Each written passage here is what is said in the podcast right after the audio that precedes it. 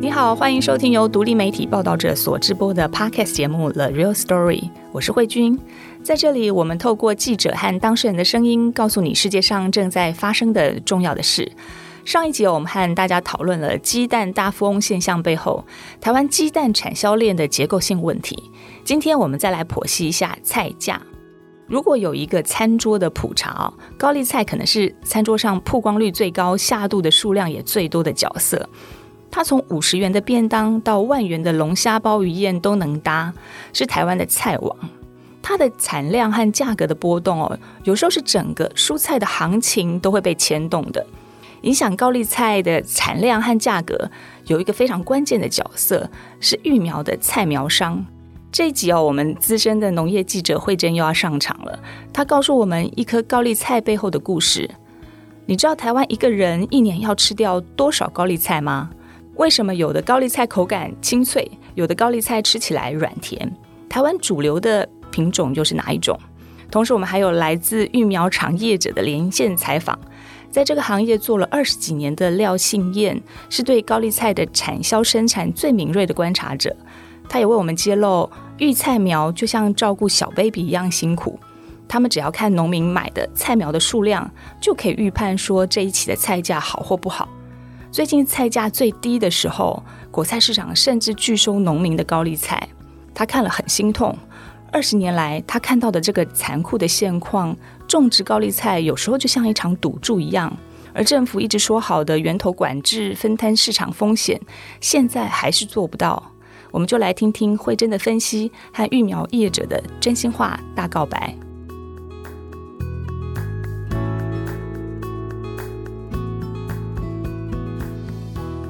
我们今天呢，要跟大家好好来介绍这个高丽菜。这个高丽菜呢，在台湾是有“菜王”之称。大家最近可能看完了很夯的这个台剧《茶金》这个连续剧哦，让我们才知道说，一九五零年代茶叶比金子还要贵。它不只是那个特许的经济作物，也是台湾重要的外汇来源，而且影响了经济的脉动哦。那在蔬菜市场上，其实高丽菜也有类似的功能，所以我们常称为它“菜金”。那呃。慧珍可以先来解释一下，为什么这个高丽菜会叫做菜王哦？它的产量跟价格对整体的蔬菜市场的重要性在哪里？其实啊，大家应该冬天吃火锅的时候，基本上都会买一颗高丽菜吧？那高丽菜顾名思义呢，就是一个刚刚慧君讲的嘛，国民蔬菜。那为什么是国民蔬菜？很有趣啊！你如果去餐厅，你点一个蔬菜，可能有时候上来的就是一盘高丽菜。那你去吃火锅，你也会看到高丽菜。就算你今天是去参加一个可能龙虾鲍鱼的这种比较高级的餐厅，它还是会有高丽菜让你选择。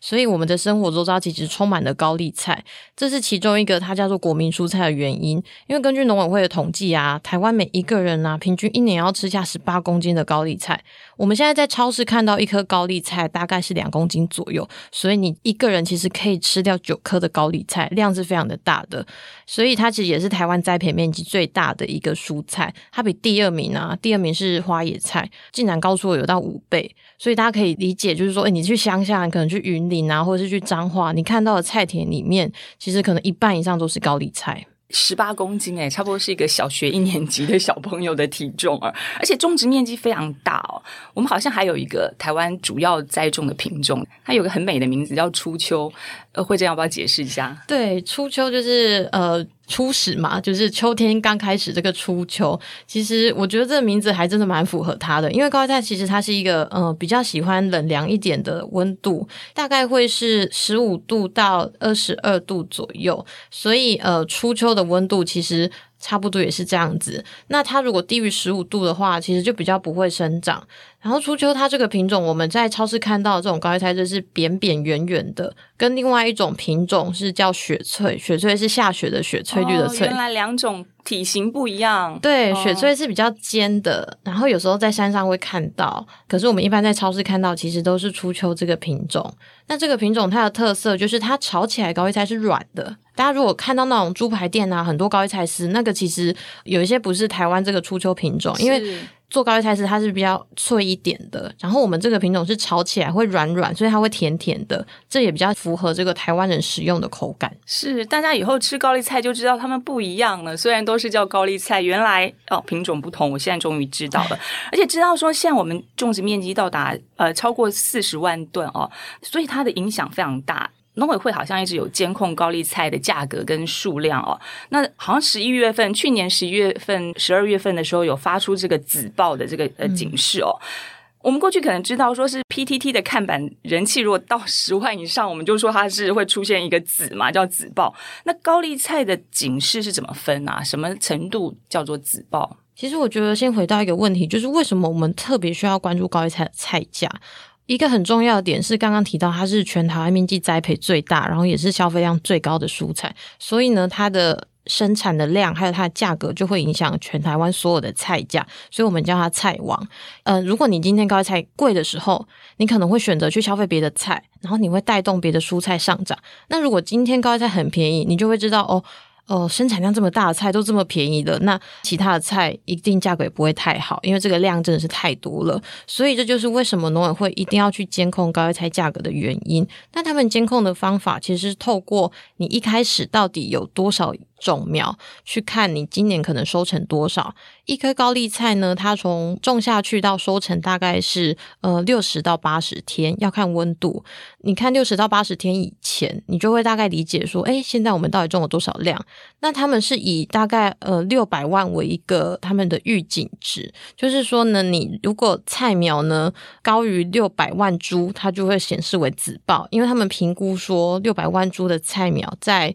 呃收成的时候就太。太多了，所以在去年二零二一年的十一月中旬，就是大概呃十一号到二十号这一段期间，我们的菜苗就是紫爆的状态。那为什么是在这个时候呢？我相信，呃，大家过年的时候一定就会去餐厅，然后过年前大家开始买菜，所以他们就是算好了，你十一月中的时候，哎，收成差不多两个月，就是一月底。大家就想要抢这个年节前的这个商机，就对他们来讲是一种赚那种年终奖金啊、赚红包的一个机会。所以这个时候的育苗就会真的很多，然后生产量也会非常的多。那农委会就会希望说：“哎，我都已经跟你们讲太多了，太多了，不要再种了。”因为他真的非常怕那个价格又呃，我们讲崩盘，就是低于说农民的生产成本，然后大家就会开始看到哎呃什么一颗高丽菜十块钱啊，或者是怎么含泪采收这样的画面。所以他就会希望说，大家在种的时候。就是自己要知道说太多了，我们可以先不要种，或者是呃延后种，然后改种其他的作物。这样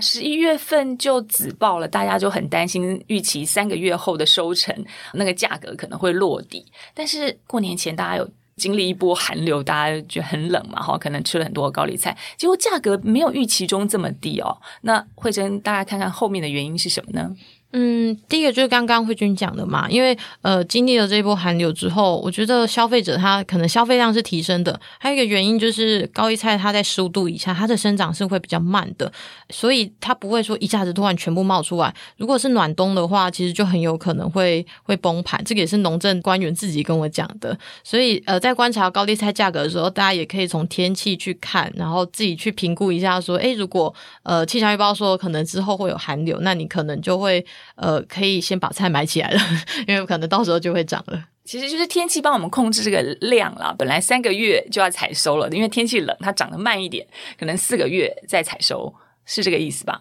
就是它本来呃，如果正常大概像十五度以上到大概二十二度以下的话，它可能是七十到八十天，就是。都在七十天，大概是中间值。那如果它稍微再冷一点的话，它可能到八十天。然后如果像夏天或者是比较温暖，它可能直接缩短到六十天。所以就差了二十天。那这二十天其实就会让这个菜量多非常的多。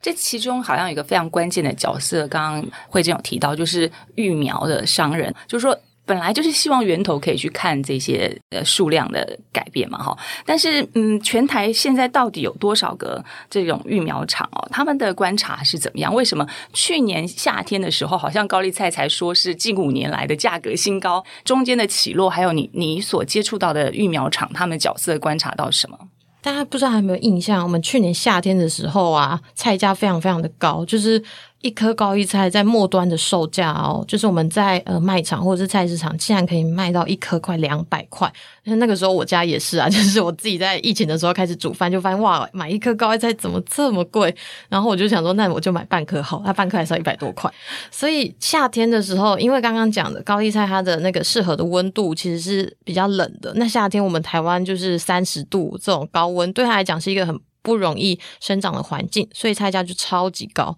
那到了现在，就是是它适合温度，所以量就变得非常的大。所以像我们如果去看去年五月啊，呃，西罗果菜市场就是全台湾最大的高丽菜的交易地方，它一公斤的菜价是四十三块左右，价格真的差了很多。所以说，就是育苗商啊，呃，我有采访到一个育苗商，他是在云林，那他自己育苗已经育了二十几年了，他也是每年这样看着菜价就是起起落落啊，就是他也知道说啊，每年都差不多啊，他自己其实也有种了。呃，像这样子的育苗商，其实依照农委会的统计是一百多家。如果有比较明确的数据的话，就是有一份二零一九年的这个研究是，呃，台湾目前是有一百一十七家的这个育苗商。那这个一百一十七家里面呢，我去询问，呃，就是他们有一个蔬菜的一个育苗的协会，然后还有比对农委会的资料，他们每个都跟我说，大概。几乎每一家都有在育高丽菜苗，其实蛮惊人的，因为它真的是一个需求量很高的菜，所以大家可以想象到全台湾一百多家育苗厂，然后几乎都有高丽菜苗，那你就知道说，哦，这个菜苗其实真的是一个，就是他们的基本盘，哎呀，所以也可以就是孕育出说台湾这么多的高丽菜。之前去关心过那个育苗厂这个工作是什么？他们其实有点像那个蔬菜产销的小蜜蜂，他们对市场的变化最敏感啊，也是最先掌握到的人。种菜苗跟种菜本身的差别是什么？嗯。大家如果啊，以前小时候种那个什么绿豆芽，自然课都要种这个嘛，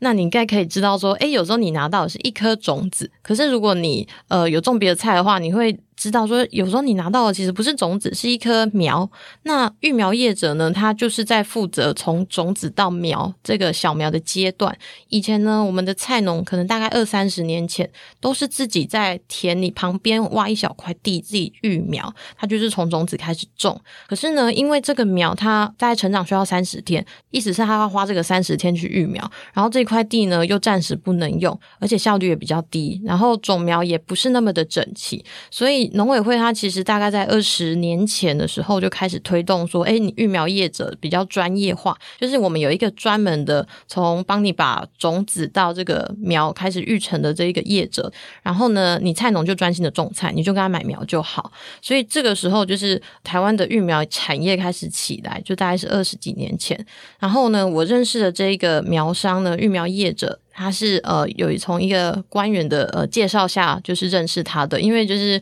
地方的这种农业单位嘛，他们都会认识这些业者。这个业者蛮特别的，就是他二十几年前投入啊，刚好是一个台湾育苗产业的黄金时期。呃，一般菜农他开始专业化去买这个苗的时候呢，这个业者需求就非常的高，所以他说以前真的算是蛮好赚的啦。但是就是在他开始觉得好赚的时候呢，刚好你知道其他人也会觉得很好赚嘛。呃，那个时候农委会在呃二零零九年的时候，他有辅导业者，全台湾的育苗业者去成立一个台湾蔬菜育苗协会啊。那个时候是。大概八十几家，可是呢，因为大家都知道还不错赚，所以就开始投入。然后呢，就是到了二零一五年的时候啊，从八十几家成长到一百九十一家，所以你就知道说这个产业它其实变得。就是数量跟种类都变得非常的多。那其实农委会也有预警说，这已经算是一个割喉的状态。他是直接写割喉，他研究报告就指出说，诶，这个叶子好像太多了一点。然后其实蔬菜种植面积是没有扩大的，而且甚至是有一点缩小的。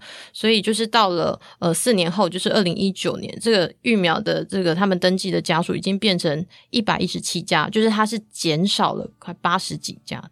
所以就说这个行业哦，四年来减少了六七成之多，可以撑下来的真的非常不容易哦。我们呢也特别和这个育苗业者廖信燕连线，除了听他谈谈育苗业者的心声之外，他的眼睛又看到了什么样常年来市场产销的问题和现象？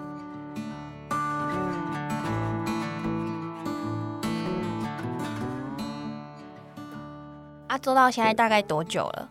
已经二十几年了。我们这边大部分都是高丽菜跟大白菜，还有包心白菜，还有那个接球白菜。十字花科为主。早期我们刚介入的时候，之前大部分都是土拔苗比较多，嗯，他们做血盘疫苗的比较少。嗯哼，啊，经过十几年之前的土拔苗已经渐渐都消失了，应该是没有人在做了。嗯哼哼哼哼，土拔苗跟血拔苗，就是我听慧珍讲，就是说土拔的是一般我们农夫他们诶，滴个滴参边做这个育苗嘛。呃，我们大哥现在在做这个，就是算是机器化吗？还是说最大的差别是什么？自动化。最大的差别应该是它那个苗的话，整齐度比较好了。土拔苗的话，它那个苗参差不齐，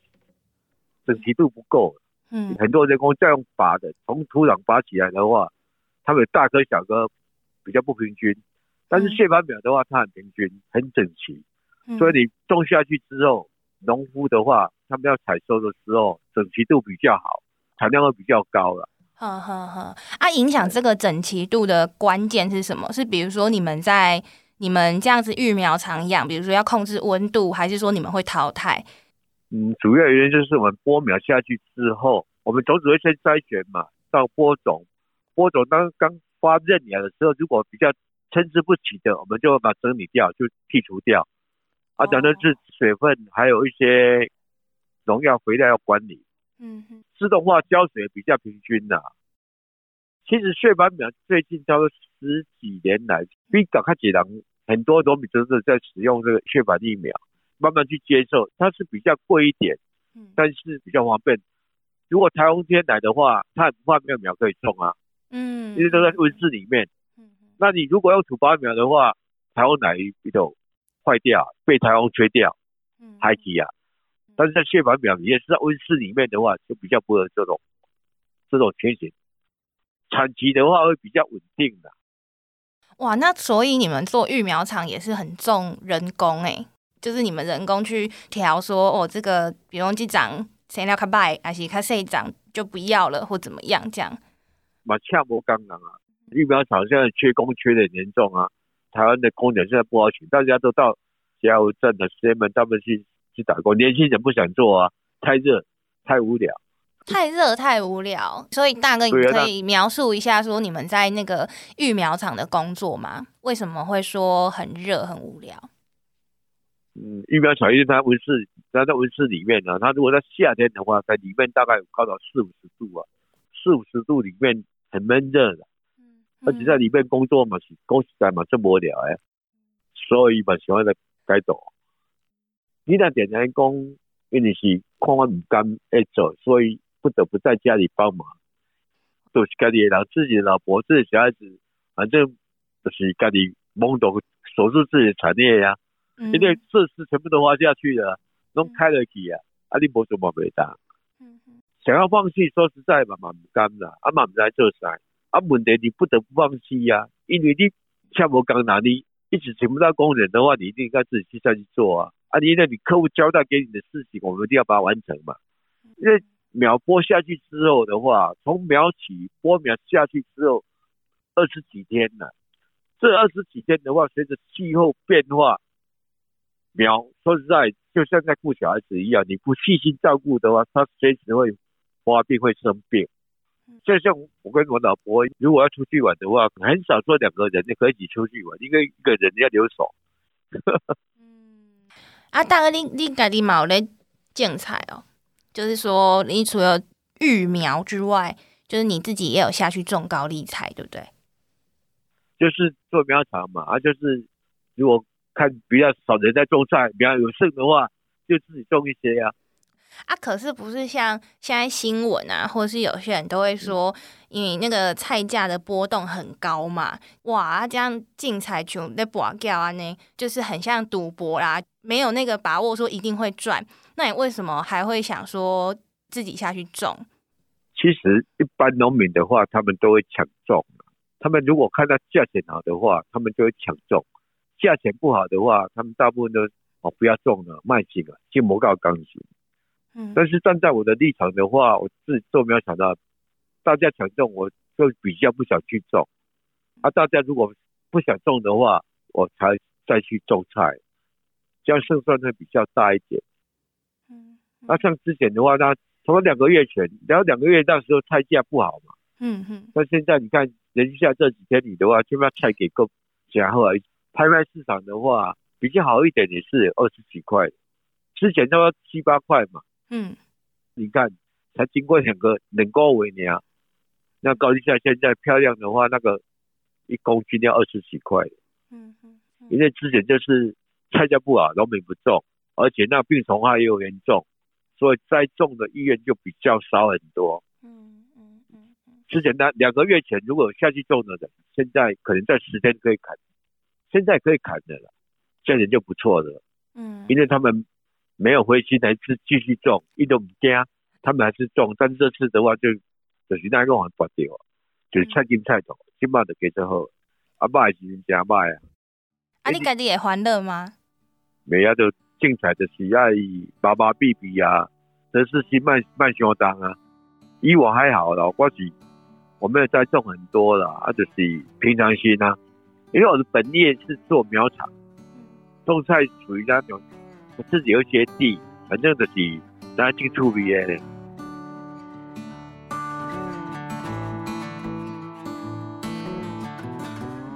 其实也是蛮辛苦的，呗？我看到呃，慧珍就是有提到说，信燕她其实是非常拼命的一个育苗业者，因为高丽菜有因为气温气候的关系，它的成长的地区会一直随着季节不同，所以它其实还要翻山越越岭去不同的地方再种菜苗，是吗？对，因为呃，大家知道育苗它就是三十天，然后你三十天之后你就移给这个就是菜农，菜农他就种两个月，所以你不可能每个月都在育苗，所以基本上他们说，一般你只有供应平地高丽菜的。育苗业者，他大概只能就是做半年，然后就剩下半年就休。他们可能从八月开始育，然后到可能十二月，然后一月开始休假，就只能做半年。那你知道，就做半年，那其他半年你就没有收入了。所以对他来讲，他是希望可以再扩大。然后我们高丽菜分成平地的跟呃山上的，就是山上的高丽菜，它刚好就是夏天，就是衔接说我们平地高丽菜的空档，所以他就供应这些苗到了宜兰。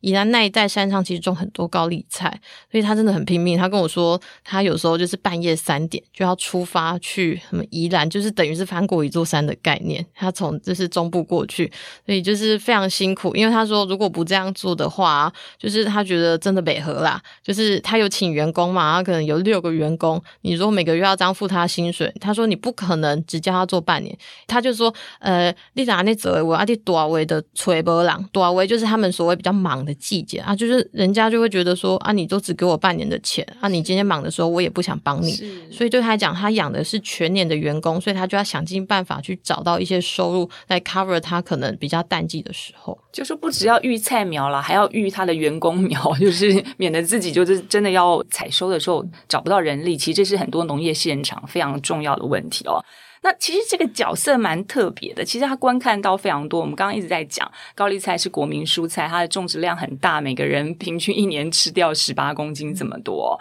可是。就是好像高丽菜，我们其实呃，慧珍为了做这个报道，他其实收集了过去好几年的这个菜价跟菜量的这个表格哦，就起起伏伏，起起伏伏，真的很像台股的指数。看到非常多，好像有人种菜一夕之间可以价格好、收成好的时候就买房买车，然后也有一夕之间就是血流成河。为什么这个种高丽菜却像是一场赌局一样？但是农民还是要投下去赌。呃，先分析一下高丽菜的成本，就是就农委会它的统计啊，呃，每公斤就是你种一个高丽菜的成本是大概五点三块。可是这个五点三块呢，因为最近这个海运价格高涨嘛，因为疫情的关系，所以听说成本涨了很多。就我们包括现在纸箱也在涨，然后他们的这个肥料、农药都在涨，所以农民跟我说，大概每公斤是已经破六块了啦。不过我们如果就以六块来算它的成本，那你中间可能你到拍卖市场还有一些被抽成的费用，所以呢，呃，你如果六块以下，基本上就是。就是完全没有赚，而且你甚至会赔钱。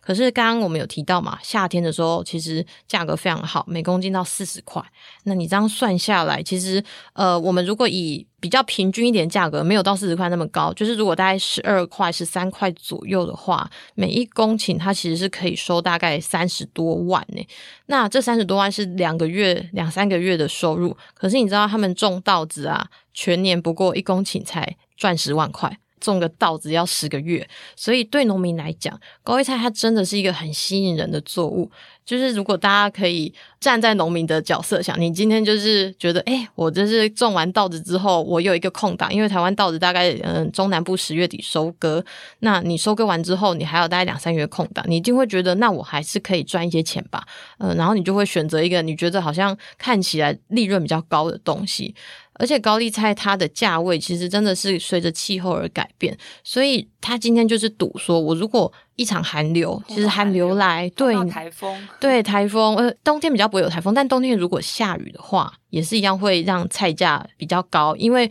呃下雨会有一些农损，所以它的量会变少。然后如果很冷的话，消费量会增加，你知道很冷。大家就会开始吃火锅啊，吃火锅你就可能会用到高丽菜，所以这个需求量会成长。对农民来讲，他就是在看说，哦，我觉得今年看起来好像种的人没那么多，或者是他赌说，哎，今年的这个可能会有一波寒流。像大家可以想象霸王寒流那个时候嘛，很冷嘛，平地都就是大概两三百公尺的地方都下雪，那个时候的。菜价也是非常的高，对农民来讲，他们就会说那就是赌对了，一公斤十三块，他可能可以赚个三十万。那你今天如果一公斤到二十几块的话，那可能是五十万，所以他们就是在赌。那当然也会有赌输的时候，可是因为赌输啊，有一个比较现实的状态，就是台湾呃选举的时候啦，选举年的时候，可能会有一些地方的民代啊，或者是政府啊抢救啊，我们说啊农民很可怜之类的，就是其实这是一个嗯对农民来讲不知道是好是坏的现象啊，就会开始有一些补助，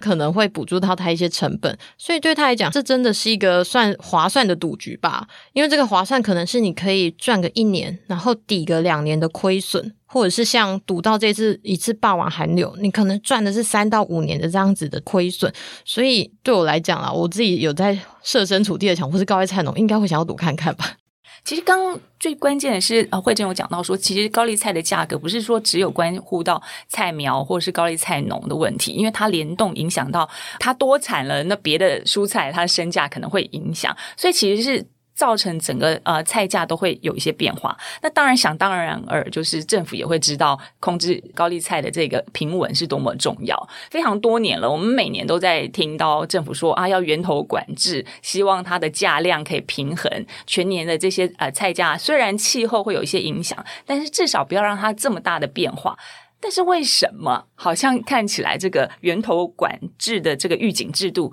还是没有办法做到？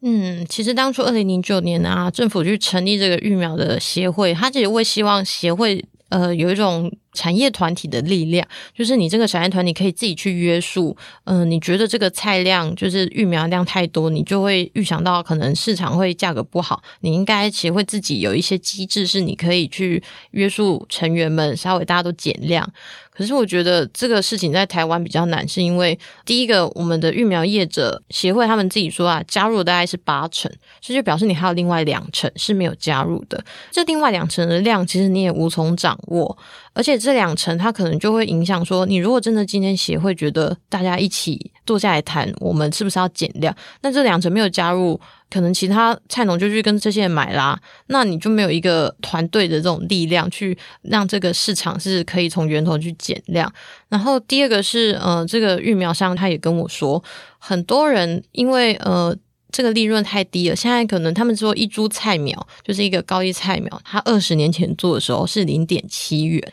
那二十年后还是零点七元，然后这中间的这个。我算过那个工资涨幅是五成哦，就是我们基本工资已经涨了五成，然后他们的菜苗价格是二十年不变，所以就是有一些业者他其实都是有点在撑着。那这些撑着的业者呢，他很多就是这种比较家庭式的育苗厂，他没有多请很多员工，他可能就是夫妻两个人或者是小孩，忙的时候就请临时工，所以他的成本可以压的比较低。然后农民都会说，就一个术语，就是说他们就是碳嘎叠缸，就是赚自己的工钱。就是有点像你开公司，然后你自己经营。其实你有时候不会那么认真算自己的薪水是多少，所以这些业者他可能其实真的没有赚很多，就是勉强糊口。但是他会让这整个的呃产业价格是变得很低，他就是没有办法涨价。就是我就问说啊，你们为什么不涨价？你们都知道成本增加。他说阿迪达可以给阿巴郎买，可以给巴郎贝啊，就是那个菜农就会去跟别人买嘛，所以他们就不敢涨，所以这也会使得说，你这个协会如果大家要一同管理源头，会比较不容易，因为大家都知道利润很低，你很怕量少了的话。就是现在是薄利多销嘛，那你量少的话，你就赚不到钱啦，你可能甚至会赔钱。他们现在就是要扩大这个规模，去因应说这个利润变少。就是如果协会已经说呃太多了，你不要你不要卖了，自己是不可能啦。他们就觉得啊，我不卖，我要怎么养活自己？所以就是这整个产业的利润低成这样子，会让这个产业的管理是更加困难的。那这样子的话，到底还有什么方法可以尝试让它的就是价量可以真的受到控制？嗯，虽然我们刚刚有提到说从源头管控种苗有点困难，可是因为长期下来都这样，你还是得要做一些事情。所以我就问了其他的贸易商，然后问了盘商，他们都有提到说，因为你如果事后再去根除掉这些高丽菜，然后农委会又要再补助这些钱，其实是比较没有效率的。那你还是得要从源头去做。那这个源头呢，他是有提到说。就是如果你这个协会够强大，然后想办法充实它，就是大家愿意回报的这样的意愿啊，然后还有充实这个会员的话，或许呢，我们这个协会就是可以建立一个比较好的基本资料。然后农委会真的觉得这个东西超过警戒值，那你可能就是补助奖励的方式去从源头就不要让这些种苗流入市场，你可能是收购，或者是直接就请他们。先不要预了，那大家会疑惑，那那如果真的最后呃这个菜价它没有像大家讲的真的跌了，或者是量甚至会有点不够的状态，但是就是其实这样相较起来，还是会比你真的量超级大，然后价格跌下来，对农民来讲可能还是会比较好的。而且这个呃贸易商啊，他自己说，老实说啊，就是你的菜菜量应该在冬天不太可能不够，这个不够也不不会是像夏天那样子的不够，就是你的不够可能是诶。这一群的这个菜苗变少，所以菜少了一点点。可是你下一群可能又又变多了，所以他觉得冬天的量是不太可能会呃因为种苗的管制而真的少到像夏天那样子的价格。所以他会觉得，如果是从源头去管理的话，还是会比较有效率。我们大家其实要有个概念，不要说菜价崩盘了很便宜我们就开心。事实上，如果农委会还是要去补助这些呃损失的农损的话，其实我们只是左口袋进 和右口袋出的差别而已啦。所以整个环境控管还是非常重要的。刚慧珍大家有提到，因为疫情下，其实它的一些啊原物料的成本都是上涨嘛，哈，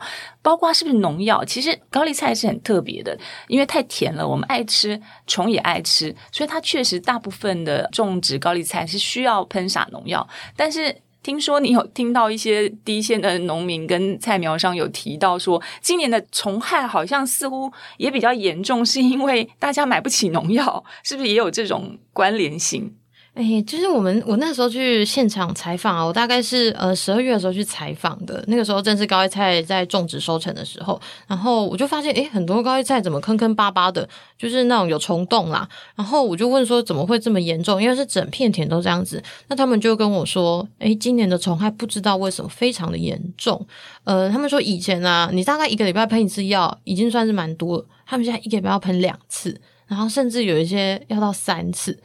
那一个原因是他们觉得好像。有一阵子比较干，然后没有下雨，虫害似乎变多。但是其实农民也真的不确定原因，因为好像每一年中南部雨也都没有很多啊，所以不知道为什么是不是今年有什么特殊的影响。然后另外一个还有农民跟我说，诶，因为今年这个农药啊、肥料什么都涨，涨到三 成。对啊，他们说涨到舍不得用。对，三成呢，那他们就会觉得说啊，那不然我就给这样稀释一点用啦。诶，但这是一个说法啦，就是没有什么没有办法，没有办法证实，对，没有办法证实，只是。说大家就可以去从这样子的，不管是开玩笑还是事实，去理解到说，从去年开始这样成本的高涨，对农民造成了非常大的压力。所以大家可能还有一个疑问哦，我们常常说啊，菜价跌了，菜价跌了，是指批发商的价，批发价钱就是最明显的下跌。很多可能消费者会说，老师说菜价跌了，可是我在市场，我在超市买的。都没有特别便宜呀，所以这中间的这个从生产端到我们消费端，这中间还有什么成本？所以我们在讲跌的时候，没有办法马上反映到末端的价格。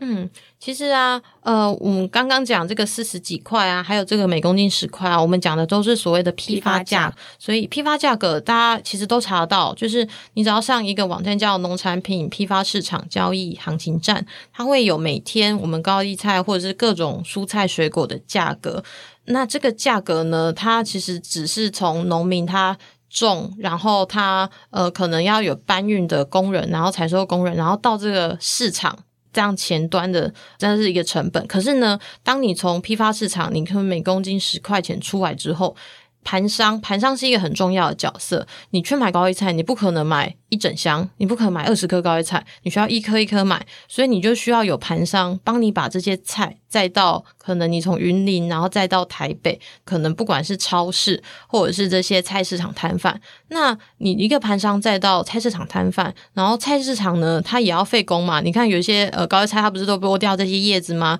它把这些损耗，然后还有它可能油钱啊，然后人工的费用啊，这些零零总总加上去，其实是两倍是合理的价格，而且甚至。其实不止两倍。我之前问到叶子，他们有提到说，因为你还会有一些耗损，这个耗损你本来就要算进成本了，所以你在一公斤十块钱的批发市场价格，你到消费者手上变成。三十块其实都是在正常，对，是合理的范围。因为你如果真的要便宜的话，你或许你就直接到产地，可是你到产地，人家也不愿意卖你一颗啊，因为对他们来讲，这很费时间，这个时间成本是不合的。那你中间需要经过这么多人帮你服务，所以这个该付出的成本，然后你应该要去理解到中间的这个价格的落差。其实我觉得消费者自己也应该要去做一点功课，就是不是说哎看着新闻说哎怎么一公斤十块啊，我买到五六十块就会说这样不合理。所以我相信这。中间都是有一些无形的成本在。对啊，还有采收的工钱啊，很多人其实批发价不好，如果呃经济状况不是很好的农民，他其实甚至就不采收了，对不对？对啊，因为像我刚刚讲的，如果你呃一公斤算成本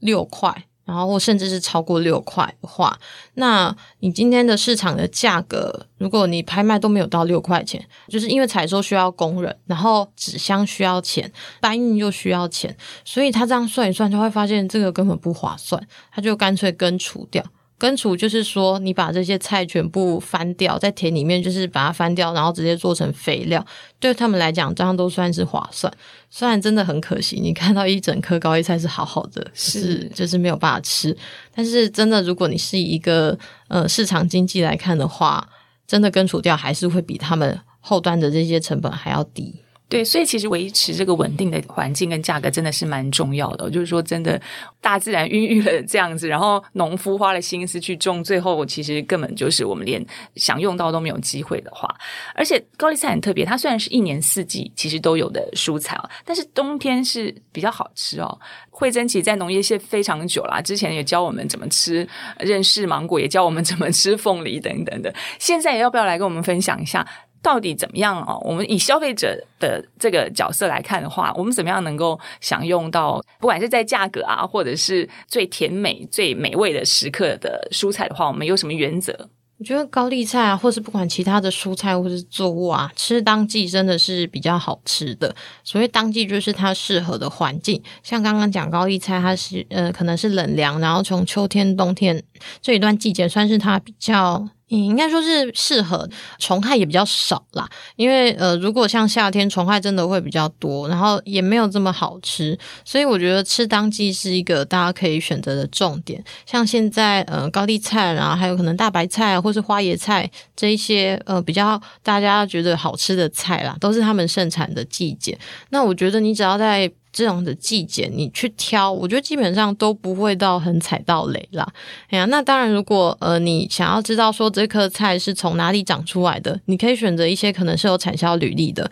那这个产销履历，它就会跟你说，哎，这个菜它是在哪一个田区，然后它上面会有一些种植人的资料。那你如果真的比较在意，可能包括可能农药啊，或者是呃想要理解说，哎，这个菜就是它的这个成本或者什么的，我觉得可能农委会它其实。有一些网站可以让大家知道，然后有一些商家他也会专门是卖这一些有产销履历啊，或者是有机的这些高丽菜。那我觉得消费者其实可以自己选择。但我觉得一个很重要的点是在于，就是我们还是要去理解说，每个东西都有它的成本。嗯，你今天在菜市场买的菜，跟可能你去买这种产销履历高益菜，这个成本一定是不一样的，因为它产销履历就是会有一些行政，可能他们要登打资料啊，或者是这种农药肥料使用上的限制。所以我觉得，就是消费者在选择的时候，你只要清楚说，哎，有这些成本，那你就可以知道说，那我的售价提高一点可能是正常的。就是大家去理解到这个，然后有你自己的预算去选择不同种类的菜，然后吃当季的菜，这样子其实大家就不用去呃开始怪罪说，哎，怎么又呃很贵啊，或者是说这个怎么不好吃，或者是这个怎么哎虫这么多，这都是我觉得大家之前可以先做好功课的。其实我们在农耕社会可能耳熟能详，就是顺天应时嘛，像二十四节气啊，它其实就是一个大自然的这种时序中跟我们的这个知识体结合在一起来讲究人和自然在时序中可以有和谐的统一啊，所以当令蔬菜永远就是最好吃的蔬菜。那对我们来说呢，怎么样买菜是啊，你可以买到最好的品质也好，价格也好，那就是跟着农业线的记者一起买东西。所以当慧珍说她要开始团购。时候我们就会响应，我们农业县的朋友，他们只要说发起了要买什么，我们就一定会跟团这样子啊。那当然希望我们的农业生态环境都能够健康，大家都能够用最合宜的价格吃到最美味的菜肴。那今天谢谢慧珍，嗯，谢谢慧君，然后谢谢各位听众朋友。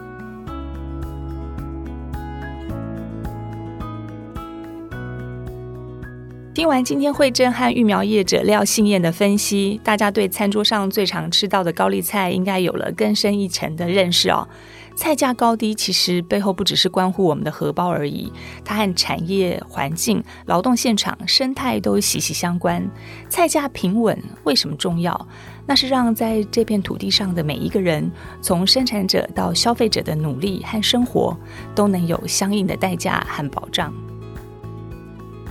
谢谢你的收听，并且听到了最后。报道者是非盈利媒体，要靠大家的捐款来营运，才能够持续挖掘好新闻和深入的报道。